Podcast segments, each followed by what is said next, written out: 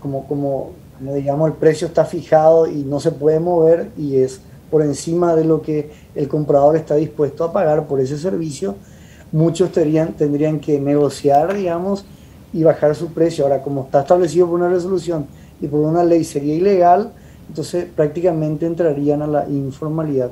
O si se acata y se cumple y, el demandante, los consumidores pagan este precio fijado, prácticamente eso terminaría repercutiendo y ejercería una presión inflacionaria. ¿Por qué?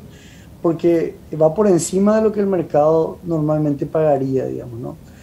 Por eso eh, yo creo que la, comisión técnica que se está armando busca eh, eh, investigar mucho más las causas de algo que no es tan simple, pero la resolución de lo que a veces esperan los camioneros puede, puede terminar repercutiendo, digamos, en estos dos movimientos que son negativos para la economía, porque en los momentos en que estamos, donde una recuperación económica todavía es incipiente y todavía está llena de incertidumbres, creo que esto no es lo mejor para tantos paraguayos que todavía no tienen un ingreso, digamos, así fijo.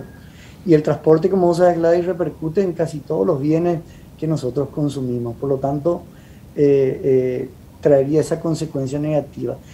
Y eso a colación de, como, como presentamos ahí en el gráfico, la inflación interanual ya está un 5,2%.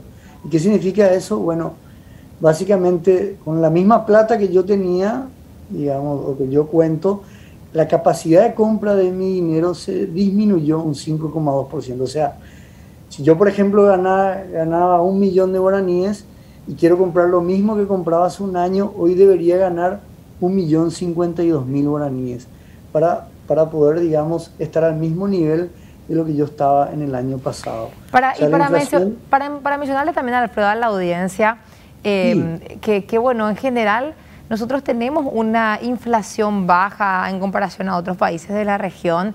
Eh, siempre estamos logrando la meta de más o menos 4%. Eh, o sea que no es que hay un cambio radical en los productos que, nosotros compramos, qué sé yo, me voy hoy a comprar, siempre hago así como ejemplo, un litro de leche a 6.500 guaraníes y qué sé yo, dentro de unos meses me voy y probablemente esté el mismo precio o 100 más o 100 menos, dependiendo si es época de invierno, en que hay menos producción, o época de verano, cuando hay más producción. Hay una cuestión de oferta y demanda nada más. Pero en general, no tenemos nosotros así aumentos radicales de precio como sí se dan en otros países, como Argentina, por ejemplo. Ni hablarlo de Venezuela, porque eso está fuera de lo que podemos usar como, como ejemplo. Pero Argentina nomás. Eh, entonces, ese 5% que mencionaba, que significa que pierde nuestro, que perdemos poder adquisitivo, lo que yo hoy gano no me permite comprar la misma cesta de productos que compraba hace un año atrás, puede ser peor eh, si es que esto continúa, Alfredo. Exactamente, porque como te decía, eh, eh, eh acordate la vez que el transporte prácticamente eh, afecta de manera transversal a la mayoría de los bienes. Todos los bienes pasan por una cadena logística del productor eh, a la industria, de la industria otra vez al retail o a las tiendas donde al final el consumidor final está pagando. Y bueno, un incremento en los precios eh, del flete repercute directamente. Quizás no, no en todos los bienes, pero quizás en algunos bienes sí terminaría afectando otra vez y el que paga va a ser el consumidor final. Y como vos estás vos, mencionando, bueno, hay un paréntesis nomás, eh, creo que todos sabemos que el combustible subió ya tres veces. En, en, en, en, lo que va del año prácticamente hay un 22% de aumento en lo que es el precio del combustible, que eso es algo de lo que ha afectado también a los camioneros, por supuesto, pero que también afecta a gran parte, digamos así, de la población, ¿no?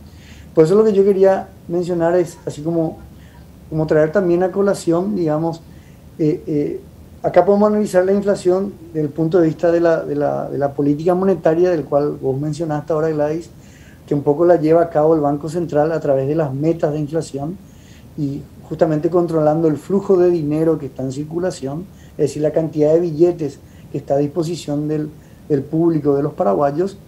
Pero eso lo podemos eh, analizar en otro momento porque también es muy importante cómo se relaciona también eh, porque, porque eh, la emisión de dineros repercute directamente en la inflación.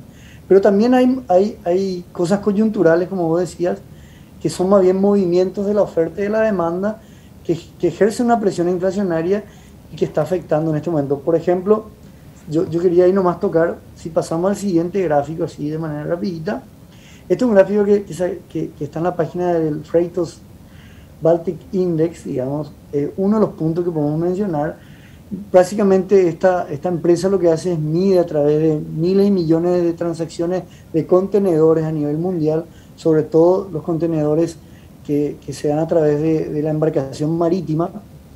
Y acá vemos como el índice global eh, eh, prácticamente sube más de 400%, es decir, pasa de, de a comienzo del año lo que era a 3 mil dólares el contenedor, hoy está en promedio a 9.600, digamos.